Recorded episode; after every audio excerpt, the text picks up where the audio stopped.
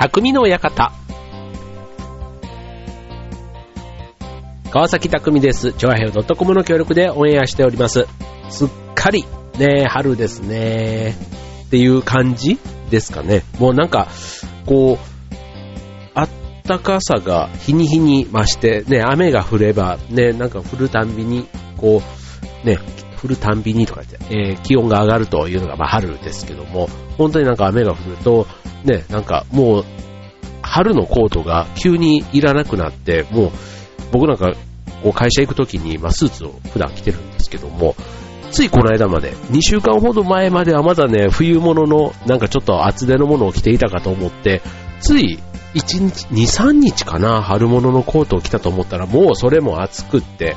うん、もう一気になんか、中の、えっ、と、シャツの上に着るあの薄いね、えっ、と、なんていうの、セーターってほどでもないけども、うん、なんかそういったものもね、一気に脱いでも、シャツの上にはいきなりスーツみたいなものです。で、上のコートはなしの。マフラーもね、ちょっとね、薄手の、なんか、やつをね、ちょっと1枚ぐらい巻いてたんですけども、それですらも電車の中あれも暑いっていう。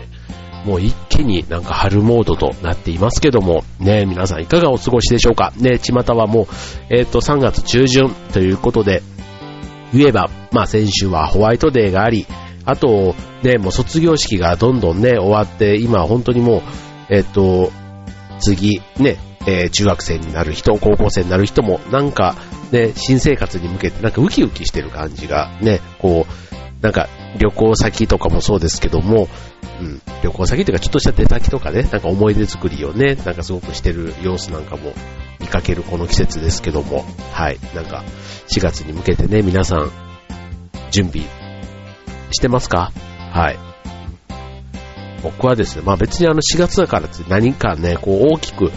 まあ変化があるわけじゃないんですけども、でも人によってはね、本当になんか転勤だとか、うん、しかも転勤って言ってもね、国内じゃなくて海外に行っちゃう人なんかもね、あの、知り合いにいたりして、も、そういう意味ではね、大きな転機になってる4月の人もいると思いますけども、まあ、大体ね、まあ、年度の節目ということなので、結構今のこの時期は忙しくしてる人多いんじゃないかななんて思いますよね。はい。で、えー昨日は、ね、え私、44回目のハッピーバースデー、ハッピーと言いますけども、はい。でして、はい。あの、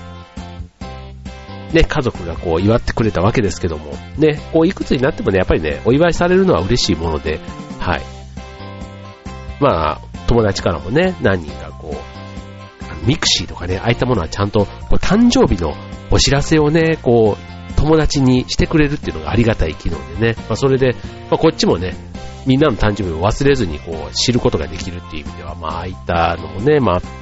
便利なもんでというか、うん。まあ言われてね、おめでとうって言われて嫌な気がしませんしね、うん。そういうのって大事かななんていうのもちょっと思いながら、そう言ってくれる友人にもちょっと感謝感謝というところで、まあ気づいてくれない人にはね、こう、俺実はそうなんだって自分から言えるこの性格もね、親に感謝しないとダメだななんてちょっと思いながら、はい。うちもね、母親からおめでとうメールが初めて来たんですけども、うちの母親今70いくつなんですかね。はい。なんですけども、えっと、去年、一昨年ぐらいからね、メールを使い始めまして、はい。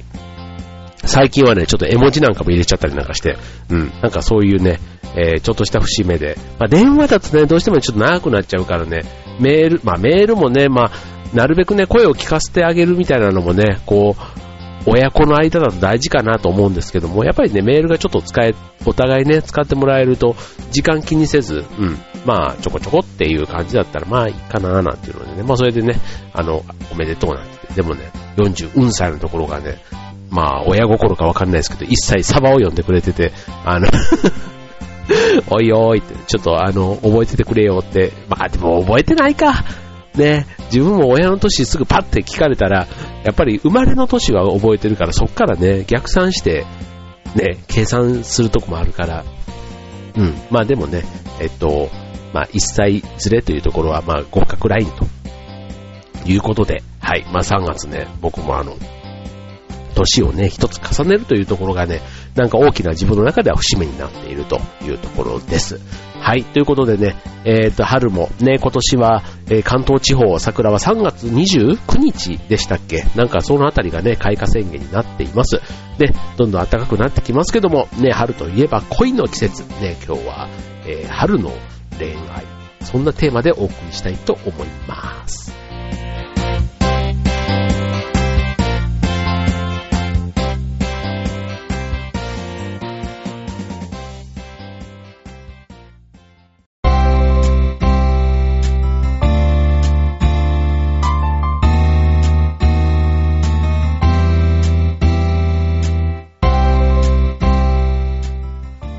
はい、えー、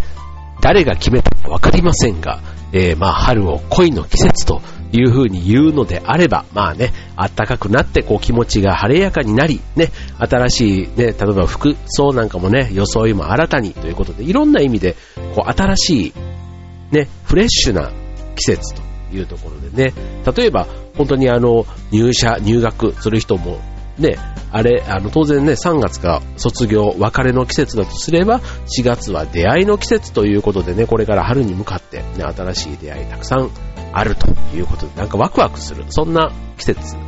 ですよね。はい。で、そんな春に向けて、えー、まさにね、例えば今、フリーでいる方、ね、えー、春に向けて何かそうね、恋愛、恋の予感を感じている人も中にはいるんじゃないかなと思いますけども、今日はね、えっ、ー、と、その中でも、じゃあ、ちょっとね、半分妄想も含めて、えー、こんな出会いを期待しています的なもので、えー、よく聞かれるものを今日はご紹介したいと思います。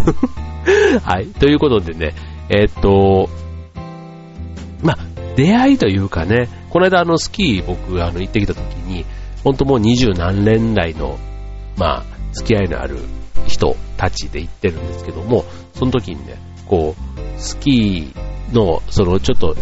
なんていうの、こう、ちょっとバランスを崩して、えっ、ー、と、こう、ちょっとね、なんかうちの娘が楽しそうに、あの、歌を歌っておりまして はい。えっ、ー、と、そうです、スキーで、こうね、ちょっとバランスを崩して、あってこうね、なんていうの、腕をこう掴まれたですね。女性からね。こう、そうすると、まあ、男性としてこう、踏ん張るわけじゃないですか。そうすると、そこに、こうね、ちょっと、こう、よたっと来たところで、なんか、なんていうの、こう見上げる感じで顔を見られたんですね。うん。で、当然なんかそういうね、恋愛に発展するとかそういうんではなかったんですけど、妙にね、あの、その な、な、なんか女らしさが出たというか、もうびっくりして、それで、お,、ま、お前じゃないんですけど、そう。ちょっとこれね、あの、もうあと20年若かったら、ちょっと恋が始まるような感じやね、なんてその場では言ってたんですけども、はい。まあそういうね、あの、ドキッとするような瞬間っていうかね、そんな出会いっていうことで言うと、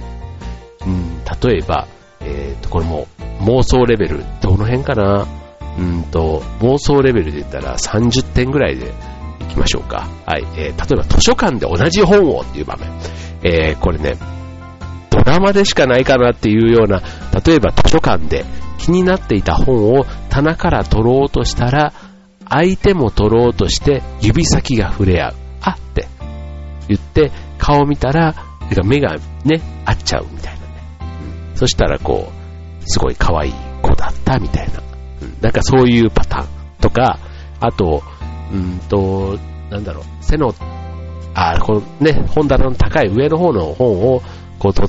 取ろうとしている女の子が背が届かないと、どうしようって言ってるところを、ね、背の高い男性が後ろから、はい、どうぞって言ってやってあげる、みたいな、なんかそういう系、うん、まあ、図書館、本屋、みたいなところのね、出会い。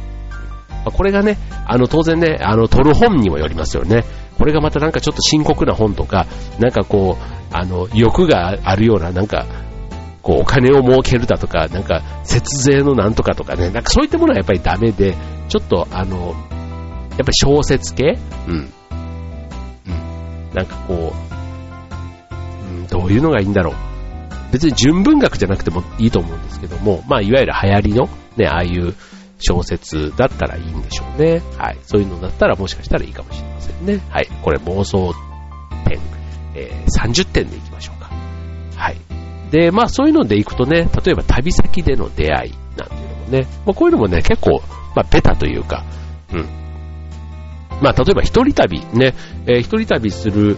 して、えー、まあ女性の一人旅は僕あんまりね、そういう友達いないんですけど、男性はね、結構一人旅して、そこで知り合った女性と結婚した友達までいますからね。はい。まあ、旅先っていう人の非日常っていうところでね、まあ、お互いがこう、ちょっとロマンチックな雰囲気にもなりがちなのかな。うん。うん。なんかこう、旅先で会った時に、例えば知ってる人と旅先で会っても、なんか普段ね、え会社とか学校とか、そういう身近なところでは本当に顔と名前知ってるぐらいで、ほとんど話したこともありませんみたいな人っているじゃないですか。うん、で、そういう人でも、なんか旅先で偶然会うと、妙に、こう、親しくなっちゃう。うん、僕ね、あの、グアムに去年の3月に行った時に、そこのね、とあるスーパーマーケットで会社のあの、ベテランの方にお会いしたんですね。しかもあの、そんなグアムのスーパーマーケットなんでもう、本当にもう、なんちゅうの、あの、T シャツに結構ヨレヨレの、ちょっと、短パンよりちょっとね、長めのやつみたいな、七分丈みたいな、なんかそういうのを履いて、B3 でみたいなね、もうなんかちょっと、うん、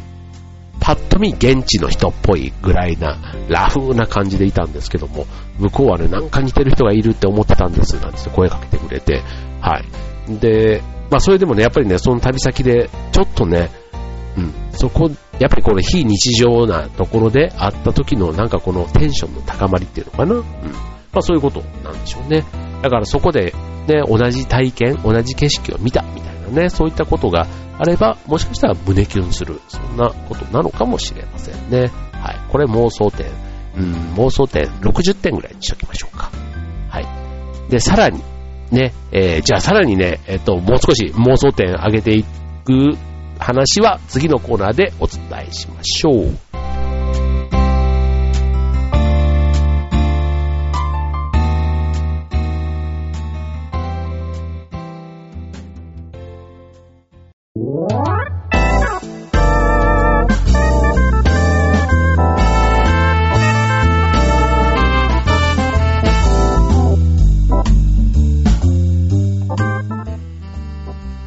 えー、今週の匠の館、春の恋愛ということでね、えー、春の恋愛、ね、特にね、妄想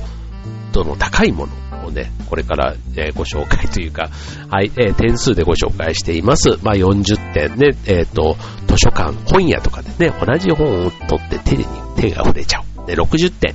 え、は、え、旅先での出会い、ね、そういったところの話でしたが、さらにギューンとこれはだ、妄想度が高いってことは、あんまりこう、現実的じゃないよねっていうやつ。だけど、こういう出会い、春の出会い、恋愛に、だったら、ちょっと、うん、ちょっとあると嬉しいかな、みたいな。で、そういったものをちょっとこの後半でお送りできればと思うんですけども、まあこれからね、桜のシーズンです。ね。まあ、これ学生の時にね、えー、本当に卒業シーズン、入学シーズン、ね、そういった時の定番かと思うんですけども、はい。友達以上、恋人未満の人から、えー、まあ、桜の木の下で告白されたい。っていうものです。はい。ずっと好きでしたとかね。そういった感じですかね。はい。まあ、なんかこれね、多分ね、あの、付き合いたいとかっていうことよりは、その桜の木の下っていうそのシチュエーションなんかこう、あの、小説の表紙とか、ね、本当に漫画のなんか1ページに出てきそうな、で、そんな場面の話じゃないですか。うん。だから、これ、うん。これ男性が女性に告白してもそうだし、女性が男性に告白する場面でも、その桜の木の下っていうなんかその、ね、これね、歌詞にもなり、歌のね、タイトルにもなりそうですよね。うん。なんかその、ロマンチックな雰囲気が逆に、うん。その、あと桜のそのね、風というか、背景と、そのね、相手がすごくこう、引き立たせられる雰囲気というか、僕はちょっとこのシチュエーションがね、あの、正直ないんですけども、こんなね、うん、木の下でなんていうのはね、本当にないんで、なんでないんですけど、こんな強調してるのかもうわかんないぐらいないんですけども、うん、まあただね、うん、ちょっと、羨ましいなっていう感じかな。うん。だから、やっぱり実現、うん、させることはもう今後は僕はないんですけども、うん、なんかこういう場面って、うん、体育館の裏とかっていうのはね、あっりますよね、でも。まあ、体育館の裏来てって言ったらね、しばかれるか、告白されるかみたいな感じなんで はい、あの、まあ、しばかれる方はちょっと怖いですよね、でもまあまあまあ、でもなんか体育館の裏というか、なんかのそういうね、ちょっと桜の木の下ということではなくて、でも、なんかそういう、うん、まあまあまあまあまあ、漫画の世界だな。はい、次。えー、さらにもう一つ、ね、えー、妄想度をちょっと上げて、えー、80点のものをご紹介すると、えー、出会いが奇跡。うん。これね、またね、臭いですね。奇跡っていうところがね、臭いんですけどね。あの、例えば、ね、えっ、ー、と、トラブルにあって、うんと、まあ、社内で例えば時間にあって、それを、あの、男性が助けてくれるとか、ね。うん、で、えっ、ー、と、で、その時は、その男性も、ああ、いいですよ、とかつって、これはちょっと女性の目線かな？うん、だから、えっ、ー、と、お礼もこう言わずに、こう、その男性は言ってしまったと。で、そうすると、その、ね、新入社員とかで、えー、会社に行くと、その、ね、助けてくれた人が、実は、同じオフィスの上司とか先輩でした、みたいなね。うん。で、もう、もう、目が釘付け、みたいな。もう、ドラマだね。ドラマ、ドラマ。もうドラマの話ですよ、これも。だから妄想度がまあ高いというか、こんなのないないって言いながら見てしまうあのドラマの設定にかなり近いですけども、うん、まあこういうね、なんかベタな展開というか、うん、例えばあとは、あの、最初の出会いが最悪みたいなね、こう、出社の時にこう水を引っ掛けられたとかね、うん、で、とか、あとぶつかってきあのヒールで踏んできた女がいてとか、なんかそういうね、最悪な印象で、なんだよあいつとかって言って言ったら、実は同じ会社の同僚になりましたとかね、なんかそういうパターン。うん、で、最初はもう、あの、出会いは最悪でした、みたいなね。これも意外と定番ですけど、そこまでのもんってなかなかないですけど、うん、あるとこれってね、やっぱり後々になっても、で、それがまたさらに結婚とかまでいけばね、最初の出会いは最悪でとか、お互いがこうでしたなんてよくね、エピソードの中でもあったりしますけども、はい。まあこういったものもね、えー、出会いの奇跡、奇跡的なね、えー、ワンシーンということでは、どっかで期待してるところはあるかもしれませんね。はい。で、最後、ね、これ妄想度、もうどうしよう、妄想点で言ったら100点で言っておきましょうか。えー、はね、えー、芸能人とデート。これどうですか？うん。もうね、最近はね、もうね、えー、っと、夢に芸能人は出てこなくなりましたけど、じゃあ昔は出てきてたんかいっていうことなんですけど、あの、昔は出てきてましたね。はい。しかもね、もうね、若かりしというか、うん、えー、こう、妄想というよりは、うん、いろんなね、こう、なんか、血気盛んな時代と言いましょうか。はい。ほんとね、なんか楽しそうに本当に、出てきた芸能人で一番印象的なのはね、あの、キョンキョンです。小泉京子さん。キョンキョンですってな、何の話だっていうとこですけど、はい。とね、なんかね、ちょっとね、夢の中でね、あの いい感じになってたことがあるんです。はい。はい。まあ、これね、でも、あの、どうなんでしょうね。こう、男性がアイドルにね、女性でも、例えばジャニーズとかね、そういった人が夢の中出てくることってあるんじゃないですかね。で、結構ね、意外とドキドキしてるんですよ。ね、こんなの絶対夢に決まってるから、気づけよ、お前っていつもね、起きてから思うんですけど、うん、なんか夢の中だからね、なんか好きにというか、別にだからといってね、結構むちゃくちゃ別になんかしてるわけではなくて、意外とね、ド緊張して、か ド緊張して、ただその芸能人っていうね、そのね、オーラに圧倒されてて、それで、別に現実世界とあんまり変わんねえじゃん、みたいなね。うん。っていう、そんな気はしますけどね。はい。なんかね、今ちょっと夢の話をしましたけども、そう、夢ってね、あの、ね、いわゆる目標みたいな夢っていうのと、ね、いわゆるこう寝てる夢ドリ,、ね、ドリームってなんか、ね、結構一つの単語で全然違う意味がね、寝てる時に見る夢と、ね、目標の夢ってね、同じ感じで両方表してるって面白いね、なんか感じだなと思うんですけども、はい、まあ、僕はね、夢の中でしか、なかなか、まあ、それを妄想というのか、夢のね、なんか、あの いたずらというのか、わかんないですけどね。はい。はい。まあなんかあの、でも芸能人に、こう、出会う会が多い職場とかありますよね。まあテレビ局もそうでしょうし、あの、人手がね、多いところって、大体なんかこう取材とかね、そういった人たちが来るとそこに芸能人が来たりとか、っていうこともあるでしょうし、あとは都内でね、飲食店とかで働いてたりすると、こう、お忍びとか、なんか打ち上げとかね、ああいった場でも、ね、パーティーと、パーティールームとか、ああいうホテルとかもそうですかね。なんかそういった場とかでは、結構芸能人の人、ね、出会う機会が多かったり、あと、あの、シチュワーですとか、ああいうね、交通関係、ね、えっ、ー、と、に勤めてる方とかね、野球選手とかもそうですけども、ね、芸能人とかともやっぱり接点が多い、なんていうところでね、えーはい、まあ、一度はというかね、僕なんかあの、本当に大阪にいた頃は芸能人って本当にテレビの中にいる結構憧れというか遠い存在だったりするんですけども、やっぱりこっちに出てくるとね、なんかどっかにちょこちょこそういう、まあ、そんな売れてる人じゃなくてもね、なんか知ってる人、テレビで見たことがある人がふと近くにいたりとか、あと、まあ、昔出てた人がね、今、普通に引退じゃないけども、こう、お店をやってたりする人がいたりとか、うん、なんかそういうのは、たまにありますね。飲食店でたまたま隣の席にそういう人がいたとかね。あの、僕の住んでる近所はあの、えっと、松金部屋っていうね、相撲部屋があって、えっと、元相撲の若島津。ね。若島津と、あと、お嫁さんが高田水江さんっていうね、アイドルの方ですけども。で、その、えっ、と、二人、おかみさんというかね、なんですけども、その部屋が、相撲部屋があって、で、この間行ったお店ではたまたま席がね、隣り合ったみたいなね、まあそういったこともね、やっぱりこう、東京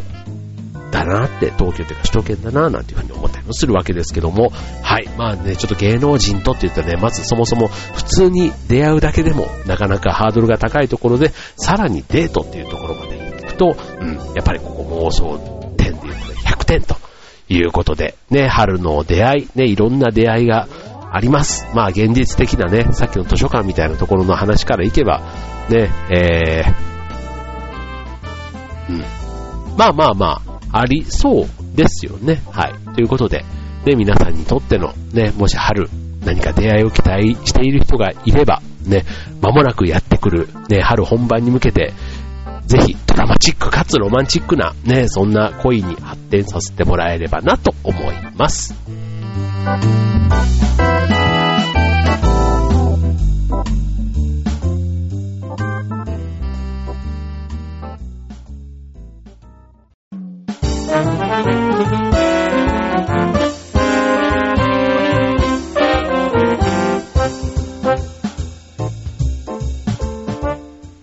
はい、えー、匠の館、春の恋愛ということでね、えー、まあ恋愛のね、恋愛は自由ですよ。自由ですから、本当にもういろんな形でね、えー、自分で、えー、アタックするもよし、ね、来てくれるのを待つもよしというところですけども、ね、なんか春、で、こう、一は、は、一旗あげたい、ね、ちょっと自分から動きってみたい、ね、そんな季節だからこそ、ね、さっきのちょっとちょっと今日はね、妄想的なとこまでね、えー、行きましたけども、まあ、どのレベルにチャレンジするかはね、本当にもう自分のその気分次第で良いと思います。はい。まあ、ただね、春、本当ね、えー、まあ、春というか夏に向けてというよりはね、なんかこう、新しい環境に行った時に、別にまあ恋愛ばっかりをね、目標にする必要はないと思うんですけども、なんかね、一緒に頑張る時に、一人よりね、仲間がいたり、で、仲間よりそういうパートナーになる人がいたりすると、よりね、自分の支えになったり、心強くなって、ね、えー、っと、一人でやるよりも、二人でやって2.5倍、3倍の力が発揮できるなんていうことが、ね、もしかしたらあるかもしれませんから、うん、そういう意味ではね、なんか、やっぱりパートナー探しってね、大事なんだなっていうふうにも思いますよね。はい、ということで、ね、えっと、もうね、今週というか来週からは春休み、ね、本番ということですね。春一番も吹きました。ね、なんか、こう、春のおしゃれなんていうのもね、ちょっと意識して、こう、今年はね、いろいろちょっとお店なんかも、今まで行かなかったところとかをね、えー、足を運んでみたり、ね、あと、これまで着なかった雰囲気のこう、服を羽織ってみたり、あとは靴を履いてみたり、なんかそういうね、ちょっとイメチェンみたいなところもね、意外といいのかななんて最近は思っています。ね、はい、ということで皆さんもね、えー、これから訪れる春、ぜひ、え、満喫していきたいですね。ということで、今週の匠の方はここまで。バイバーイ。